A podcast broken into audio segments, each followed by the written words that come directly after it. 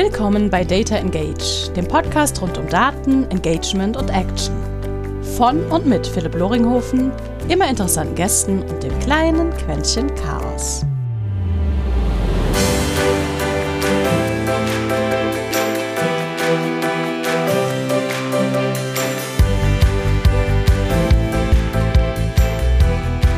Und herzlich willkommen zu einer neuen Episode Data Engage.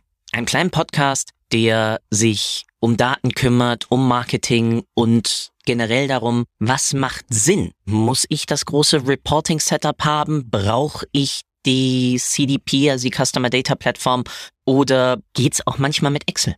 Und genau das war immer der Grund, warum ich mit Data Engage und überhaupt zufälligerweise irgendwann mal eine, ein, einen Call aufgenommen hatte zwischen Marc und mir und daraus die erste Episode gemacht habe, beziehungsweise die erste Episode mit Ritan. Wann macht es überhaupt Sinn, sich auf quantitative Daten mit solch einer Sache zu verlassen? Nun, die heutige Episode ist die 52. Episode Data Engage. Das heißt, plus minus gibt es jetzt ein Jahr nicht unbedingt jede Woche ein Release, aber theoretisch könnte man jede Woche eine Episode Data Engage anhören. Und damit mal Zeit für mich eigentlich ein Resümee zu ziehen. Was habe ich mitgenommen? Was empfehle ich euch als Hörerinnen und Hörer vielleicht euch nochmal anzuhören? Aber dabei ganz wichtig. Das ist mein persönlicher, meine persönliche Auswahl. Das ist nicht irgendwie eine Bewertung, weil ich liebe alle 52 Episoden. Aus allen 52 Episoden habe ich etwas mitgenommen. Ich zitiere ganz oft auch in aktuellen Episoden ältere und damit, ja, einfach einmal eiskalt reingesprungen und damit mal gemeinsam geschaut, was sind 52 Episoden? Erstmal 52 Episoden sind eine Menge Feedback, sind eine Menge Hörer und ist eine Menge Hörzeit. Deswegen da erstmal vielen, vielen Dank an alle, die sowohl ihre Zeit als Gäste investiert haben, als auch die genau das, was wir dann da von uns gegeben haben, angehört haben und dann uns auch jeweils mit Feedback dazu animiert haben, nochmal über Themen neu nachzudenken, andere Perspektiven einzunehmen. Und ja, einfach helfen, dass dieses Format besser wird, weil, wie wir alle wissen, wir hören nie auf zu lernen und besonders ich äh, quatsch ja manchmal auch ganz gerne etwas länger. Nun also, sechs für mich wichtige Learnings. Es sind nicht unbedingt die wichtigsten, es sind nicht die unwichtigsten, es sind einfach sechs Stück, die mir im Kopf geblieben sind, bei denen ich mich auch dezidiert an die Episode erinnern kann, bei der ich das das allererste Mal aufgeschnappt habe. Und angefangen tut die Liste mit der Episode mit Thomas Herzog. Thomas Produktmanager macht das schon ellenlange, ist wirklich tief in dem ganzen Thema drin und für mich hat diese Episode zwei wichtige Denkveränderungen ausgelöst. Das erste ist, wie relevant das Thema Beobachten eigentlich auch ist. Besonders auch dann im Aufbau eines relevanten Reports, eines relevanten Datenproduktes. Datenprodukt wirklich als ein Ergebnis von etwas, das Daten benutzt, um Erkenntnisse zu generieren. Das muss nicht unbedingt ein Dashboard sein, das muss nicht unbedingt ein Report sein, ähm, das kann auch mal irgendeine KI-Integration sein oder irgendein ähm, Backoffice-Tool, in dem ich noch irgendwelche Filter setzen kann, um zum Beispiel Segmentierungen vorzunehmen. Und beim Thema mit Thomas ging es dezidiert um Shadowing. Also ich setze mich einfach in einem gewissen Abstand dann hinter jemanden und beobachte still, nicht heimlich, still, wie eigentlich genau dann mit diesem Datenprodukt umgegangen wird. Wie wird es genutzt? Wo gibt es Hesitationen? Wo werden vielleicht nochmal Filter eingesetzt? Wo wird manuell vielleicht nochmal etwas gemacht? Werden die Daten nochmal exportiert und dann mit Excel bearbeitet oder ähnliches? Das sind alles Sachen, die fallen bei zum Beispiel rein qualitativen Interviews gar nicht unbedingt auf, weil es fehlt ja auch teilweise für uns als Interviewer dann der Sachzusammenhang, also sozusagen der Kontext. Und diesen Kontext gewinne ich durch die Beobachtung. Und wir wollen ja, dass die Sachen, die wir als Analysten und ähnliches, also als die Leute, die Daten zur Nutzung bereitstellen, auch nachhaltig genutzt werden. Nachhaltig im Sinne von, sie treiben einen Effekt innerhalb der Organisation, eine Veränderung. Sie haben einen positiven Return auf das Unternehmen. Und das ist halt genau das, was bei der Episode mit Thomas so wundervoll aus unterschiedlichsten Perspektiven beleuchtet und besprochen wurde gemeinsam mit ihm. Als zweites eine Episode mit zwei Jungs, und zwar die Episode mit Axel Gens und Robin Moran. Erstmal, die Jungs haben ja schon an sich einen genialen Podcast. Das heißt, ich fand es schon traumhaft mit so zwei wirklich nicht nur sprachgewandten, sondern einfach auch intellektuell wirklich genialen Köpfen und wichtig. Das ist auch wieder kein Judging der anderen Gäste. Äh, ich weiß, es hört sich gerade so an, aber das hat mich herausgefordert mit den beiden Jungs.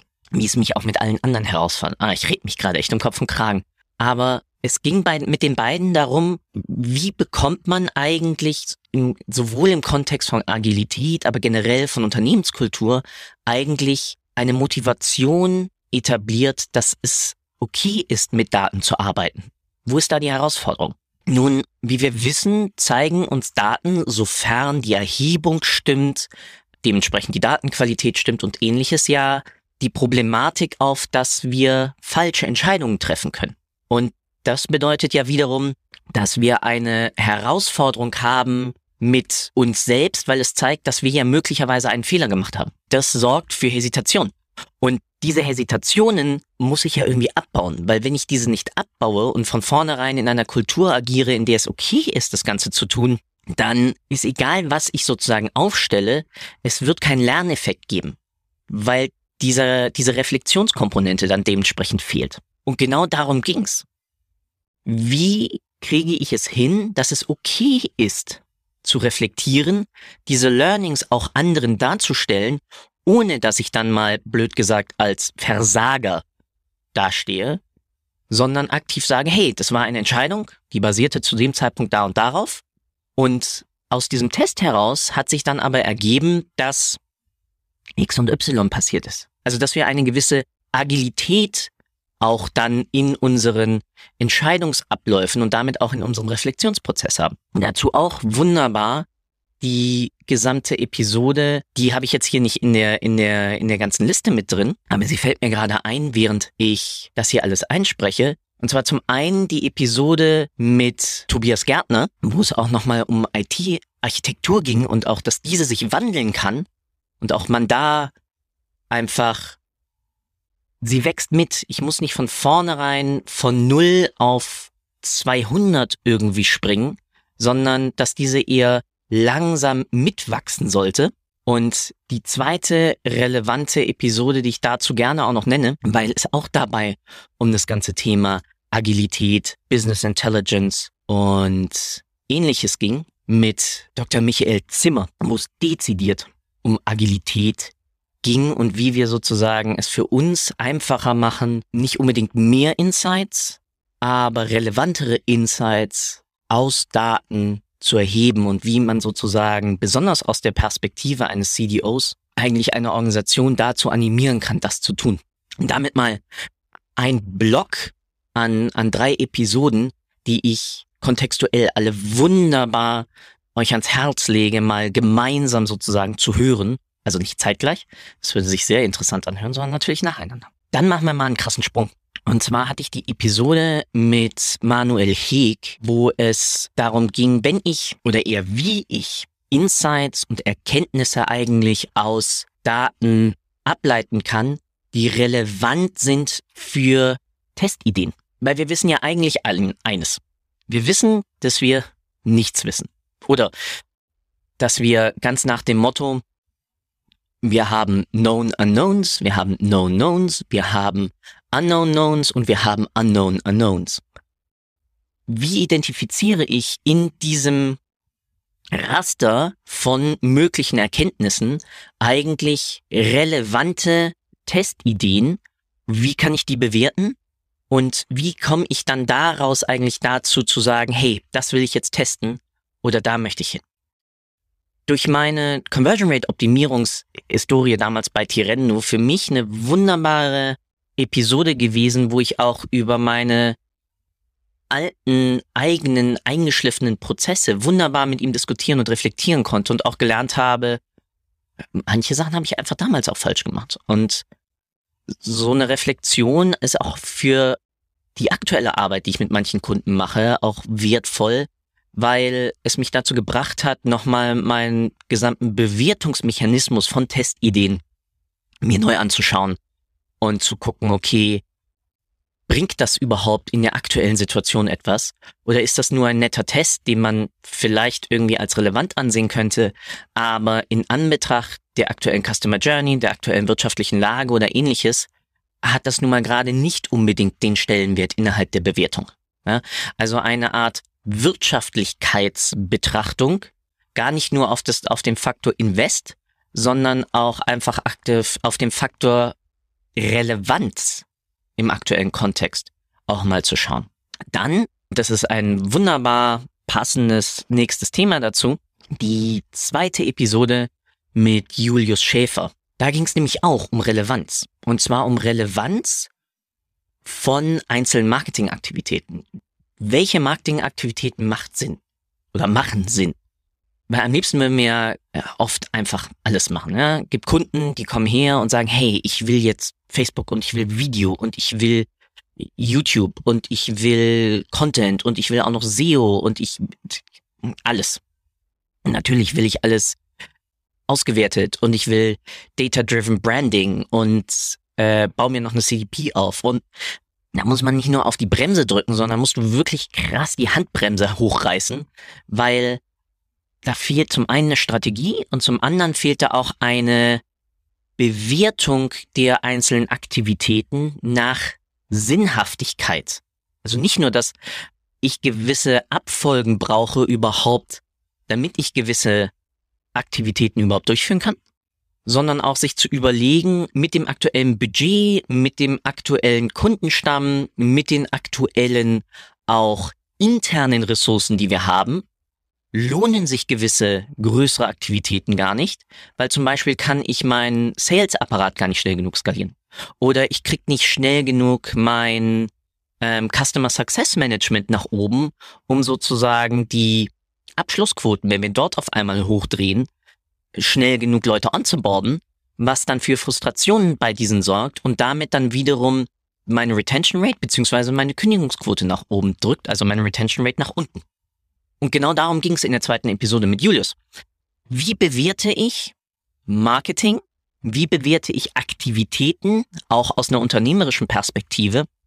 Und was für Mechanismen nutzt er eigentlich in seinem Daily Doing als Berater, um dort eine Balance zwischen Innovation, also neue Systeme auszuprobieren, und etablierte Systeme zu verbessern, eigentlich zu gewichten wann mache ich was, welche Art von Verteilung macht dabei irgendwie Sinn. Noch das hat mir wunderbar geholfen, wenn ich mir Gedanken darüber gemacht habe, hey, wie sieht jetzt die Taskliste für die nächsten vier Wochen aus? Wie sieht die Taskliste für das nächste halbe Jahr oder die strategische Ausrichtung dabei aus? Immer genau diesen, diesen Dualismus zwischen wir müssen der Konkurrenz ein Schippchen schlagen, indem ich jetzt gerade irgendetwas Neues mache und Verbesserung der sozusagen bestehenden Marketinginfrastruktur und Marketingkampagnen, dass deren Performance auch sich nochmal steigert. Ja, also zum Beispiel nicht unbedingt einen neuen Kanal aktivieren, sondern ein bestehendes Creative, ein bestehendes Wording nochmal verbessern oder nochmal gegen etwas anderes testen. Oder vielleicht in einem Kanal, und das wäre dann wiederum der Faktor, Neues ausprobieren, zum Beispiel mit einem neuen Medium. Video dann, aber schon in, in einer etablierten Audience dann arbeiten. Also genau diese Bewertung. Nächster Schritt, wenn ich sozusagen solch eine Bewertungslogik habe, wenn ich mir darüber mal Gedanken gemacht habe, was sozusagen irgendwie womit in einem möglichen kontextuellen Zusammenhang steht und was ich auch an Ressourcen haben kann, brauche ich dafür aber ein Fundament. Und dieses Fundament habe ich mit Martin Zugert besprochen. Martin, Gründer von Datentreibern. Ja, bei denen bin ich auch Partner. Dadurch bin ich aber nicht gebiased, sondern für mich war die Essenz dieser Episode eigentlich, ich brauche eine Strategie und das bedeutet auch, ich brauche eine, ein, ein strategisches, also ich brauche zum einen mal eine Vision, wo will ich überhaupt hin als Unternehmen, ja, klassisch daraus dann abgeleitet eine Mission und damit eine strategische Ausrichtung, was wollen wir eigentlich tun, aber das Gleiche brauche ich auch auf der Ebene von Daten und damit dezidiert auch auf der Ebene einer Marketing-Datenstrategie. Und hierbei dann genau eigentlich die wichtigste Komponente, dass das Ganze nichts Statisches ist. Also dass es nicht irgendetwas ist, wo ich mich einmal hinsetze und das Ding halt in Stein meißle und dann hat sich das, sondern dass es ein immer wieder also es immer wieder einen Reflexionsprozess braucht in einem festen äh, Turnus, der dafür sorgt, dass wir auch die Learnings, die wir aus den Daten generiert haben bis jetzt, mit dort einfließen lassen und zeitgleich uns durch die Datenstrategie auch die Möglichkeit zu neuen innovativen Experimenten auch geben. Ja, also ich hatte ja schon gerade einmal die Episode mit Manuel Heeg zitiert, wo es darum ging, relevante Tests abzuleiten. Und das ist zum Beispiel auch eine Perspektive, die ich in der Datenstrategie brauche.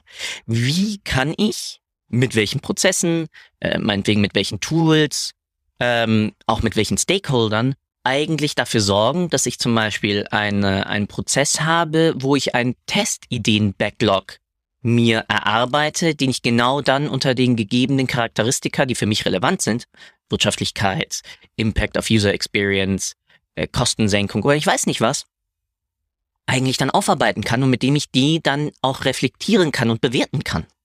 Weil weder kann das ein Analyst alleine, noch kann das irgendwie ein Conversion Rate Optimierer, wie auch immer wir ihn jetzt nennen, eigentlich selbstständig. Weil du brauchst das kontextuelle Wissen eigentlich auch der anderen Stakeholder in deinem Unternehmen, um dort eine sinnvolle Bewertung hinlegen zu können.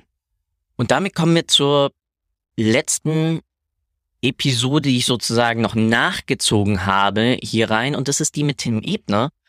Auch aus dem Grund, weil sie halt gerade bei den Analytics Pioneers nominiert wurde.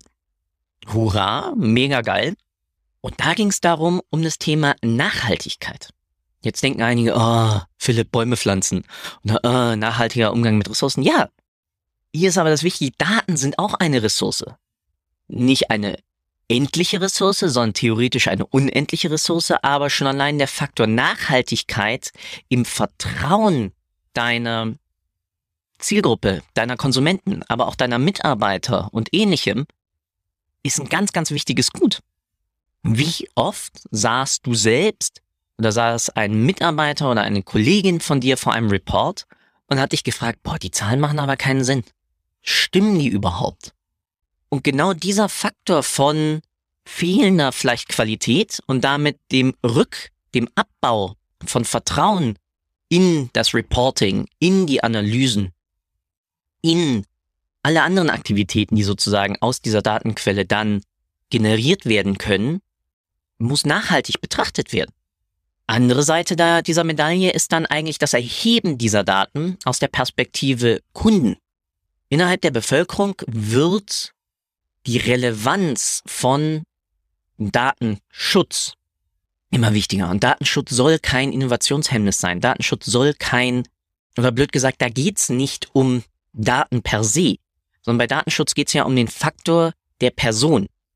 Kann ich unbedingt die Person identifizieren? Muss ich die Person irgendwie identifizieren? Ja, Stichwort Privacy by Design. Also ganz, ganz wichtig einfach die die Etablierung eines, einer Idee von, es ist okay, weniger Daten zu erheben, dafür mich auf relevantere Daten zu konzentrieren, damit auch die Datenqualität zu erhöhen, womit ich dann schlussendlich mich darauf einschieße, respektvoller auch mit den Daten umzugehen. Das passt auch ein bisschen zur Episode mit, mit Arthur Andretta, wo es auch um den Faktor sozusagen Datenschutz und Marketing ging, ob das ein Widerspruch eigentlich heutzutage ist unter der Perspektive Marketing Performance. Weil ja noch immer die Angst durch die Gegend schwebt, ja. DSGVO, Datenschutz, Consent und ähnliches limitiert meine Möglichkeiten der Performance-Auswertung. Erstmal, trocken gesprochen, ja, stimmt. Limitiert dich. Aber auf der anderen Seite sorgt es halt auch dafür, dass du zum Beispiel relevantere Zielgruppen erreichen kannst. Weil wenn ich sauber darlege, nicht unbedingt was ich erhebe, aber bei wem ich etwas erhebe und teilweise auch wofür das genutzt wird. Und ja, die Menschen lesen sich das durch. Nicht nur solche Nerds wie ich, sondern auch ganz normal der Scheiner, der Bäcker, die Nachbarin, der Nachbar. Dafür gibt's auch wunderbare Studien, nicht nur von den Consent-Tools, sondern auch wirklich von neutralen Unis. Wenn ich sauber darlege, dass ich respektvoll mit den Daten meiner Kunden umgehe, wirkt sich das auch positiv auf meine Markenwahrnehmung aus. Und da landen wir damit dann wieder und damit schließt sich der Kreis im Faktor Nachhaltigkeit. Und jetzt was Witziges. Ich habe gerade während der Aufnahme nochmal durch die Liste gescrollt. Und dabei ist mir noch eine Sache ins Auge geschossen. Und zwar der Titel. Weniger Data Thinking, mehr Data Talking. Und das war die Episode mit Dr. Julia Zukringe. Eine in meinen Augen erstmal hochgradig fähige Dame, wenn es wirklich um das Thema Data Storytelling geht. Aber viel wichtiger hier genau der Faktor, wir haben auch eine Verantwortung als Menschen, die mit Daten im Unternehmen umgehen, diese zugänglich zu machen. Damit meine ich nicht zugänglich durch Tools, sondern damit meine ich zugänglich machen im Verständnis. Und da landen wir dann halt genau beim Thema Storytelling. Und damit lege ich euch allen auch noch diese Episode mit ans Herz. Hört Julia da mal zu und schaut mal eigentlich, welche Arten von Storytelling und welche Aspekte dort eigentlich ihr schon anwendet oder noch nicht. Und das war's. Eigentlich wollte ich hier fünf Sachen mitmachen, es sind sieben geworden. Es sind 52 Episoden. Overall habe ich jetzt, glaube ich, gerade zehn oder elf sogar angesprochen und ich könnte alle Episoden ansprechen. Ich könnte die mit, mit Fabian Jekert und Benjamin und Daniel ansprechen zum Thema guten Inhalt und SEO.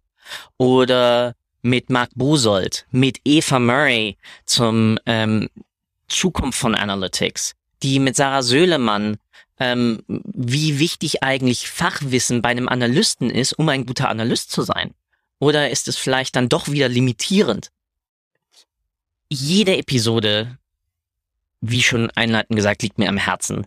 Aber das waren jetzt mal insgesamt elf Episoden, die ich gerade angesprochen habe, sogar plus der drei jetzt gerade, also 14, die ich gerade mal mehr oder minder fast zufällig mit Learnings ausgesucht habe. Damit nochmal ein ganz herzliches Danke an alle, die eigentlich Data Engage dazu machen, was es ist. Und zwar die Gäste und ihr als Zuhörerinnen und Zuhörer, weil ich spreche super gerne mit Menschen. Ich höre super gerne zu. Und durch diesen Diskurs habe ich für mich auch entwickelt, lerne ich am meisten. Aber dass das scheinbar auch anderen so geht, hätte ich mir denken können, aber es ist wundervoll zu sehen. Und daher nochmal ein ganz, ganz großes Danke, danke. Alle, die mir Feedback geben, an all die uns äh, Feedback geben zu den einzelnen Episoden. Und damit entlasse ich euch in einen wunderschönen Tag. Ich sage herzlichen Dank. Ich pack alle Episoden, die ich ihr zitiert habe, unten in die Show Notes und sag damit nochmal vielen Dank und bis zur nächsten Episode. Bye bye. Danke für deine Zeit. Ich hoffe, du konntest auch heute wieder etwas für deinen Umgang mit Daten mitnehmen und bist dem Warum ein Stückchen näher gekommen. Ich auf alle Fälle. Hinterlasse doch bitte eine Bewertung auf iTunes, Spotify oder von wo auch immer du gerade zuhörst. Das hilft wirklich sehr. Bis zur nächsten Folge bei Data Engage. Dein Philipp.